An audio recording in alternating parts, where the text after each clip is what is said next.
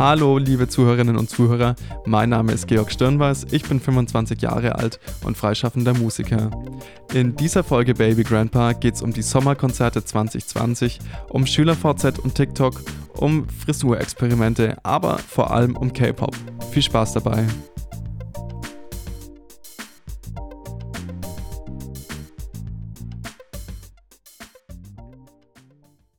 Hallihallo! Herzlich willkommen zur sechsten Folge. Schön, dass ihr wieder dabei seid. Schön, dass ihr ein bisschen Zeit mit mir verbringen wollt. Schön, dass ihr was über Musik erfahren wollt.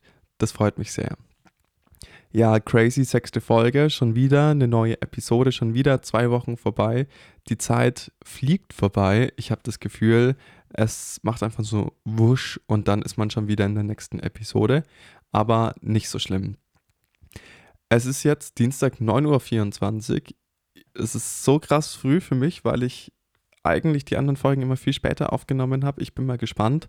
Ich hoffe, meine Müdigkeit macht es nicht zu emotionslos, aber das glaube ich nicht. Ja, jetzt muss ich euch wieder ein bisschen was erzählen, gell, was in den letzten zwei Wochen passiert ist. Die Sache ist die, dass schon wieder einiges oder ganz viel normal war. Ich war vier oder fünf Tage im Studio und hatte auch wieder Gigs. Insgesamt die Bilanz ist eher schlecht, denn in den letzten vier Wochen waren fünf Open-Air-Gigs geplant. Davon wurden aber zwei abgesagt. Eins wurde dann nach innen verlegt noch und bei den anderen zwei hat es beim Soundcheck geregnet. Und ich habe so ein bisschen das Gefühl, dieser Sommer ist verflucht aufgrund dieser Tatsache, dass ja die ganze Zeit was dazwischen kommt, gefühlt. Naja, aber die Konzerte, die stattfanden, waren total schön. Mein absoluter Favorit bisher war am Lago Maggiore beim Streser Festival. Ihr denkt euch jetzt bestimmt erstmal, hammergeil, Lago Maggiore. Ja, das ist wirklich sehr, sehr schön da. Leider hat man nur gar nicht so viel von dem Ort und von dem See, denn wir waren da ziemlich eingebunden zeitlich, würde ich mal sagen, mit dem Konzert. Die Tage oder der Tag, wo wir dann dort waren, war natürlich relativ anstrengend, auch aufgrund der langen Fahrten. Und als wir dann dort angekommen sind, es war eigentlich eben als Open Air geplant, hieß es, dass das Konzert nach innen verlegt wird. Das war dann natürlich ein bisschen schade, weil draußen waren mehr Zuschauer zugelassen, soweit ich weiß, um die 400 und innen drin dann nur noch 200. Die saßen dann so ein bisschen gestaffelt im Publikumsraum, durften aber auch nicht aufstehen und tanzen, weil das natürlich mehr Körperdämpfe verursacht. Und genau so entstand da eine ganz, ich sag mal, eigene Situation, die aber jetzt auch nicht schlimm oder unangenehm war sondern einfach ein bisschen anders. Das Konzert war mit der Jazzrausch Big Band und wir haben tatsächlich das letzte Mal im Mitte März gespielt, was mir so lang vorkommt. Wahrscheinlich liegt es einfach so ein bisschen auch dran, dass man das dann krass vermisst und dann kann so eine Zeit auf sowas bezogen schon wieder ganz anders wirken.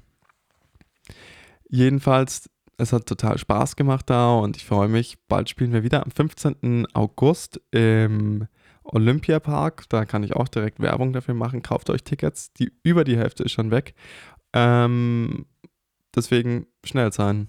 Ich hoffe, ihr hört den Podcast rechtzeitig, sonst habt ihr echt ein Riesenproblem.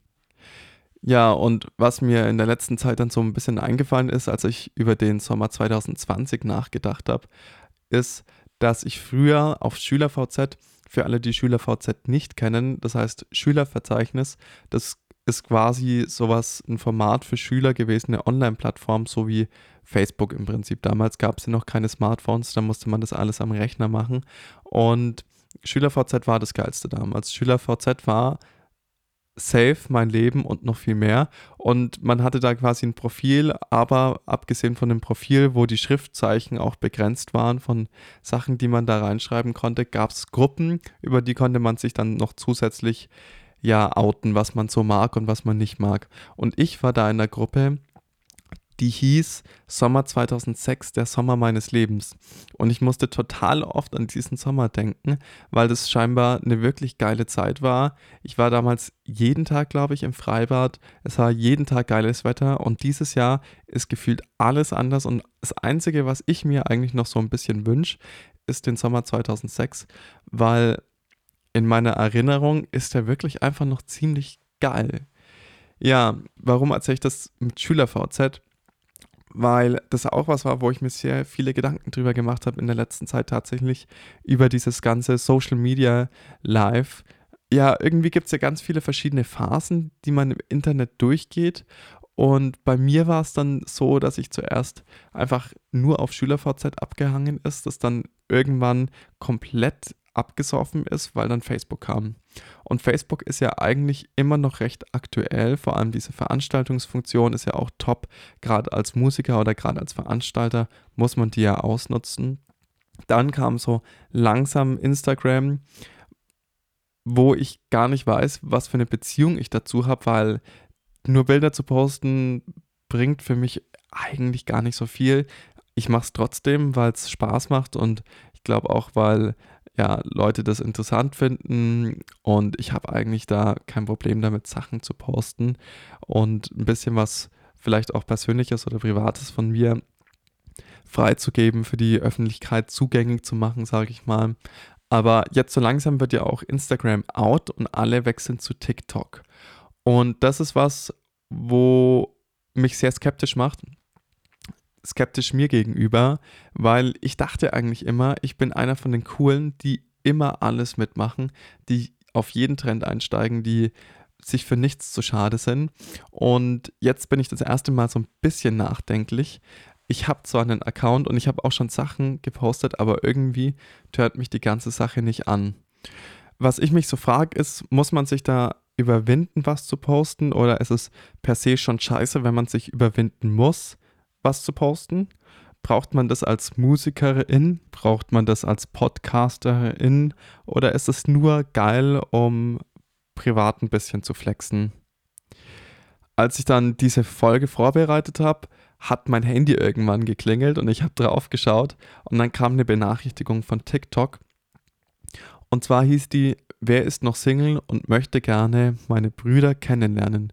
Und dann war für mich auch relativ klar, dass ich dieses ganze Thema jetzt wieder ad acta lege und einfach bei Instagram bleibe, auf Instagram weiterhin Stories und Posts mache, auf Facebook natürlich auch, aber TikTok muss leider noch ein bisschen warten, weil ich weiß nicht, ob ich dafür zu alt bin, aber ich fühle mich noch nicht reif genug, um auf diesen Social Media Zug mit aufzuspringen.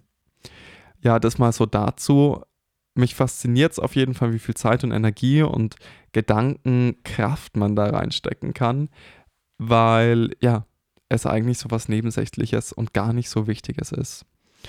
Das heutige Cover hat, wie ihr vielleicht gesehen habt, eine sehr spezielle Frisur. Das liegt daran, dass ich mir einfach mal wieder die Haare gefärbt habe. Was man leider nicht sehen kann, ist, dass auf der Rückseite, also auf dem Hinterkopf, noch ein Smiley, ein glücklicher Smiley drauf ist. Wollte ich nur nochmal gesagt haben dieses ganze Haar ausfärben, Dingsy-Bums, macht mir ziemlich Spaß, weil ich dachte immer, meine Frisur ist komplett verloren wegen den Geheimratsecken, weil es schon wirklich Licht wird obendrauf.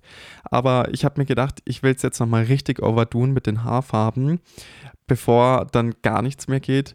Die nächsten Looks, die ich gerne umsetzen würde, sind unter anderem Leoparden-Look, Zebra-Look, äh, Rot mit Herzchen stelle ich mir auch ziemlich geil vor und so weiter und so fort. Da gibt es noch ganz viel. Also seid gespannt. Kleines Shoutout, kleine Schleichwerbung an der Stelle an das Mining House Pop-Up Store in der Corneliusstraße in München. Die haben mir das gemacht. Also geht da vielleicht auch mal hin. Schubidubidubidu. Ja, das waren so die Sachen, mit denen ich mich beschäftigt habe, die mir Zeit und vielleicht auch ein bisschen Energie gekostet haben, aber nicht so schlimm. Ich habe mich nebenbei noch relativ viel mit Musik beschäftigt, vor allem aber mit K-Pop, ein Thema, ein Begriff und ein Genre, das ich euch heute gerne vorstellen möchte. Es gab in den letzten Jahren ja immer wieder K-Pop-Hits, Gangnam Style zum Beispiel, das ist wahrscheinlich der allerbekannteste, den kennt ja wirklich fast jeder. Es gab aber auch viele andere und dadurch, dass oft darüber geredet wurde, aber man nie so konkret was von dieser Szene, von dieser Welt erfahren hat, war das für mich immer auch so eine gleichzeitig sagenumwobene Welt. Ich wusste nicht wirklich was darüber, ich konnte nicht wirklich was damit anfangen, auch nicht mit der Musik. Deswegen dachte ich jetzt, der Podcast ist doch der perfekte Anlass, das mal ein bisschen genauer zu erforschen. Was bedeutet dieser Begriff K-Pop? K-Pop ist im Wesentlichen der Oberbegriff für koreanische Popmusik, ist allerdings nicht nur eben ein Begriff, sondern gleichzeitig auch ein Genre, aber halt eben ein sehr weitläufiges, weil koreanischer Hip-Hop und koreanischer Trap genauso dazugehören wie einfach nur koreanischer Pop. K-Pop gibt es nicht etwa erst seit ein paar Jahren, sondern K-Pop ist eigentlich schon seit 1997 wichtiges kulturelles Exportgut von Südkorea. Und das hat einen ziemlich wichtigen Hintergrund, denn die koreanische Popmusik wurde ursprünglich vom Staat höchstpersönlich krass gepusht. Der Anlass dazu war die Asienkrise, die 1997 die Finanzmärkte über Nacht hat einbrechen lassen. Das damals rohstoffarme Südkorea hat im Zuge dessen neue Wirtschaftsmotoren gesucht und den Kulturexport für sich entdeckt. Daraufhin wurde durch einen 1998 neu gewählten Präsidenten ein krasser Prozess angestoßen, der als größte nationale Imagekampagne der Welt beschrieben wurde.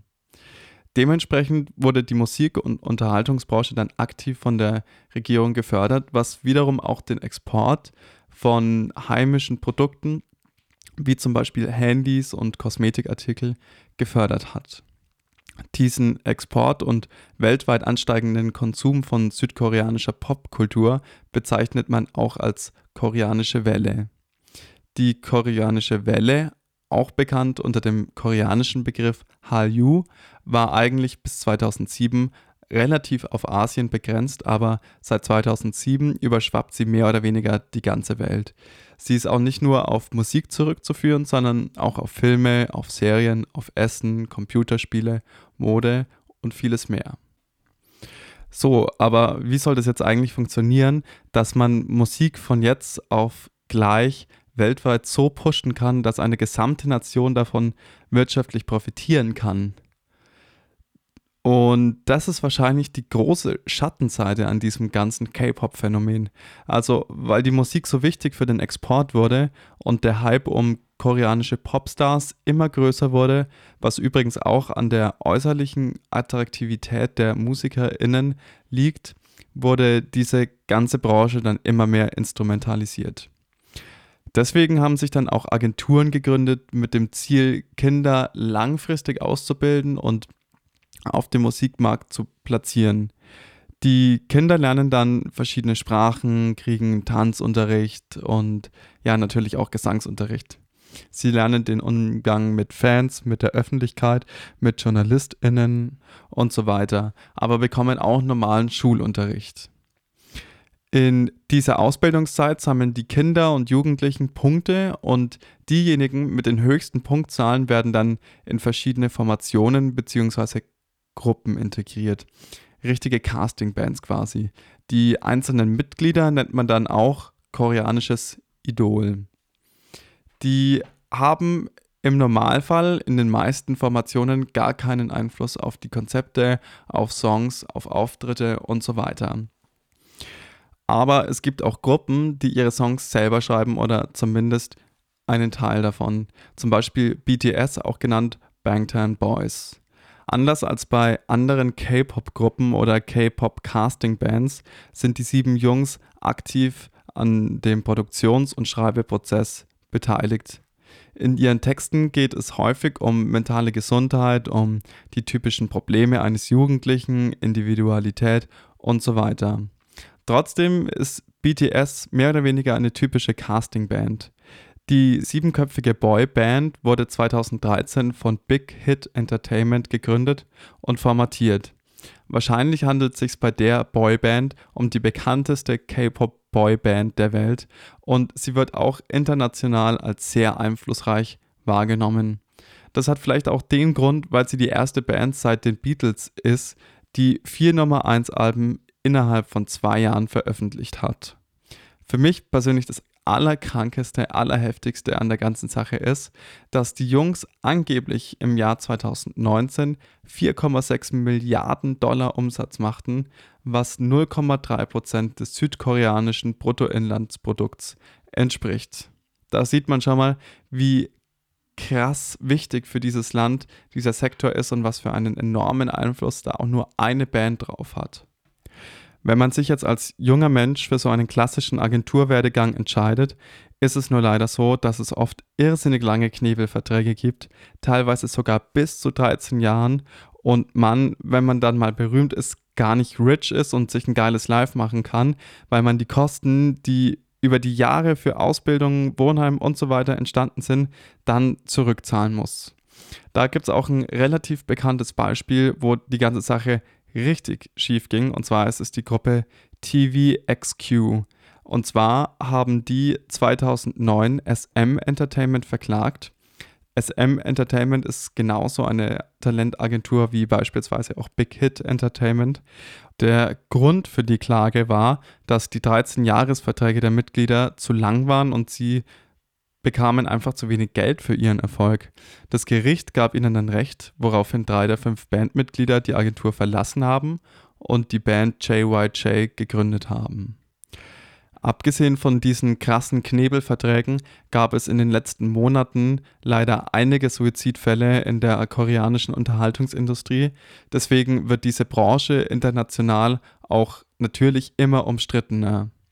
Scheinbar leiden viele von den MusikerInnen unter dem Druck, der auf ihnen lastet. Sie müssen sich aber nach außen hin ja trotzdem immer makellos präsentieren. Dazu kommt, dass die Fans oft eine extreme Bindung zu den Stars eingehen und das Verhalten dieser dann, ich sag mal, auf die Goldwaage gelegt wird.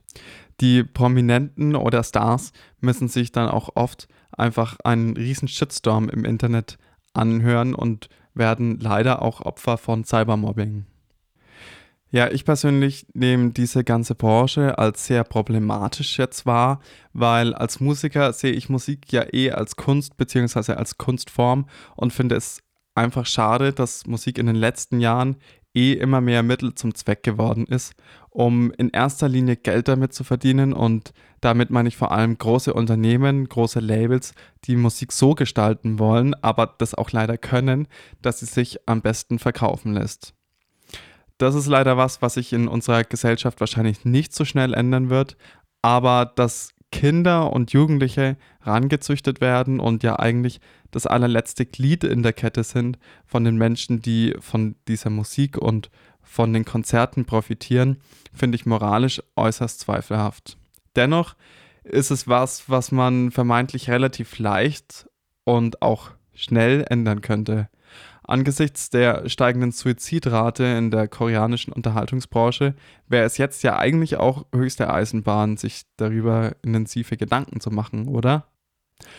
Jetzt wisst ihr schon mal ein bisschen mehr über K-Pop und was da eigentlich so im Hintergrund passiert. Ich habe mir jetzt drei Songs rausgesucht, die ich euch gerne vorstellen würde. Es ist alles dabei, von krasser Casting, Girlband bis absolut independent. Und es geht los mit How You Like That von Blackpink. Blackpink ist so ein bisschen das weibliche Pendant zu BTS, nur es ist eine Girls Group, die sich aus vier Mädchen zusammensetzt, die zwischen 23 und 25 Jahren alt sind. Die Gruppe wurde 2016 von YG Entertainment gegründet und was ich persönlich super interessant finde, ist, dass die Band scheinbar ziemlich intensiv konstruiert wurde. Es gab verschiedene Bandnamen, wie zum Beispiel Pink Punk, Baby Monster und Magnum. Ursprünglich gab es auch viel mehr Kandidatinnen bzw. Trainees, die seitens YG Entertainment für das Projekt eingeplant wurden, die aber nach und nach aussortiert wurden. Ziemlich krass finde ich auch die Tatsache, dass die Mädels sogar eine eigene Reality-Show haben, die heißt Blackpink House, in der es um die vier Bandmitglieder geht und darum, was sie tagsüber so machen. Die Band fasziniert mich auch ziemlich in ihrer Wirkung nach außen, weil sie so ein mega hippes Image hat. Und was ich besonders cool finde, ist, dass sie mit Reebok einen Werbespot für den Club C gedreht haben, das ja mein absoluter Lieblingsschuh ist. How You Like That ist 2019 als Single erschienen und ich finde den Song deswegen so geil, weil er so krank soft anfängt und man schon ganz kurz Angst bekommt, dass man jetzt irgendein koreanisches Musical in drei Minuten Einslänge aufgetischt bekommt, aber hinten raus wird der Song dann immer ekelhafter. Nach 40 Sekunden droppt es gleich richtig fett in die Fresse und zwar mit so einem Trap-Beat und einer englischen Hook. Die englische Hook ist zum Beispiel auch ziemlich typisch für K-Pop, weil englische Hooks den Sprung auf die internationalen Chartlisten natürlich leichter machen und sich der Song dann eh besser verkaufen lässt. Natürlich. Bei dem Song gibt es auch Strophen, die gerappt werden. Blackpink teilt sich nämlich mehr oder weniger in zwei Sängerinnen und in zwei Rapperinnen auf. Insgesamt klingt der Song aber schon relativ Mainstream. Vor allem dieser Trap-Teil klingt relativ gewöhnlich und relativ kommerziell. Dazu kommen noch so cheesy Musical Sounds, die an verschiedenen Stellen immer wieder zu hören sind. Dieses hinten raus ekelhaft werden hat mich so ein bisschen an meine zweite Folge erinnert, wo es ja um Gaming-Soundtracks ging und ich eine kleine China-Disco-Geschichte erzählt habe dadurch, dass der Song am Ende so ein Four-on-the-Floor-Feeling hat, habe ich mich gleich wieder dazu dicht in irgendeiner Disco in Asien raven sehen. Alles in allem finde ich, dass es ein ziemlich gelungener Song ist. Ich würde gern die ganze Band mal live sehen, weil die Show natürlich abgesehen von dem musikalischen her von vorne bis hinten durchchoreografiert ist und ich kann mir vorstellen, dass es richtig geil reinballert. Der zweite Song, den ich mir rausgesucht habe, heißt Trouble Summer. Und zwar ist der von Nuxal, von Deep Flow, von Loss, von Rohan und von QM. Ich glaube, die wichtigste Person von den fünf ist auf jeden Fall Deep Flow, denn Deep Flow ist Rapper und Musikproduzent, wurde 2016 bei dem Korean Music Awards als Musician of the Year ausgezeichnet und scheint mir ein wichtiger Bestandteil der dortigen Musikszene zu sein. Er hat auch mal bei einer koreanischen Fernsehserie mitgespielt, die heißt High School Rapper. Finde ich sehr geil, sehr geiler Titel für eine Fernsehserie. Er hat aber auch vor allem ein eigenes Label und zwar heißt es VMC, With Major Company. Das ist deswegen so wichtig, weil die anderen Jungs, nämlich Nuxal, Loss, Rohan und QM, alle bei diesem Label gesigned sind. Und jeder von diesen Rappern hat auch schon einen gewissen Bekanntheitsgrad. Scheinbar ist dieses Label auch von zentraler Bedeutung für die südkoreanische Underground-Hip-Hop-Szene. Der Song klingt aber nicht so wirklich nach südkoreanischer Underground-Hip-Hop-Szene, sondern hat schon eher die Fettheit von der amerikanischen Produktion beim Cover, beziehungsweise als ich das Cover gesehen habe, dachte ich mir ja erstmal so, what the fuck? Das erinnert nämlich schon so ein bisschen an ein typisches Dark Metal Artwork, bei dem man schon auf den ersten Blick sieht, es wird saumäßig böse. Und wie fast jeder aktuelle Trap- oder Hip-Hop-Song fängt auch Troubled Summer mit einem Reverse-Klavierriff an. Also es klingt zumindest so. Für alle, die es nicht wissen, was das bedeutet, das bedeutet quasi, dass man einen Riff nicht von vorne nach hinten, sondern von hinten nach vorne, also quasi gespiegelt, ablaufen lässt. Ich finde den Beat von dem Song ziemlich interessant, weil er im Sounddesign so ein bisschen die Ästhetik von Dubstep aufgreift, die manchmal auch ein bisschen verspielt klingt, ohne dass der Track jetzt dadurch weniger fies wird. Außerdem klingen viele Samples industriell. Man hört auch immer wieder eine Sirene, die das Ganze nochmal auf ein anderes Bösigkeitslevel bringt. Der Text ist fast ausschließlich auf Koreanisch, aber die wichtigen Informationen werden auf Englisch übermittelt, wie zum Beispiel Tell the Punk Promoter to suck a dick. Wenn ich ihn sehe, sage ich es ihm. Von 1 Textaufteilung her ist es so, dass jeder Rapper eine Strophe bekommt, Loss übernimmt zusätzlich die Refrains. Allerdings hören sich die Stimmen in den Strophen relativ ähnlich an und nachdem ich den Text als Zuhörer leider nicht verstehe, wird der Song für mich persönlich auf sprachlicher, gesanglicher Ebene ab einem gewissen Punkt ein bisschen eindimensional. Der dritte Song, den ich mir rausgesucht habe, heißt Leopard Camo von Vice Versa. Und zwar ist Vice Versa ein absoluter Independent Rapper aus der tiefsten Kanaldeckel Underground Hip-Hop Szene, die Lyrics stammen von ihm. Komponiert wurde der Song in Zusammenarbeit mit Noise Master Minzu. Ich habe Vice Versa über eine Spotify-Playlist entdeckt und fand den Sound von ihm gleich ziemlich geil. Hab dann festgestellt, dass es super schwierig ist, auch nur irgendwas über ihn herauszufinden. Deswegen kann ich euch jetzt leider nicht mit Hard Facts versorgen. Aber ich finde, dass er extrem geile Artworks hat und die paar Videos, die es von ihm im Netz gibt, sind auch alle super hip. Also schaut doch da vielleicht einfach mal rein. 2019 ist seine erste EP erschienen, die trägt den Titel Incomplete. Leopard Camo spricht auf jeden Fall für sich. Generell feiere ich ja eh kurze Songs und den Track habe ich mit einer Länge von 1 Minute 57 auch sofort in mein Herz geschlossen. Kurz und knackig, komplettes Gegenteil von meinem Podcast, ist doch geil. Der Song hat von Grund auf so eine nice gestresste Attitüde, die macht ihn ziemlich düster und vermittelt auch direkt diesen Underground-Trap-Charakter. Man fühlt sich ein bisschen so, als würde man von einem Leoparden gejagt werden. Zentrales Element in dem Song ist ein Marimba oder ein Xylophon-Sample, das verfremdet wurde und so ein bisschen glasig klingt. Darum baut Noise Master Minzu ein ziemlich energetisches Trap Drumset, bei dem vor allem in der Kick richtig viel passiert und es richtig geil ballert. Aber es wird natürlich erst richtig fett, wenn der Bass droppt. Der hat auch verhältnismäßig mehr Charakter als das Drumset, finde ich. Vor allem, weil er so schön edgy klingt und so rough ist. Vielleicht, weil er auch ein bisschen verzerrt. In der Kombination wird es eh schon richtig fies trappy, schon fast trapesque. Aber richtig assi machen so Vocal Samples bzw.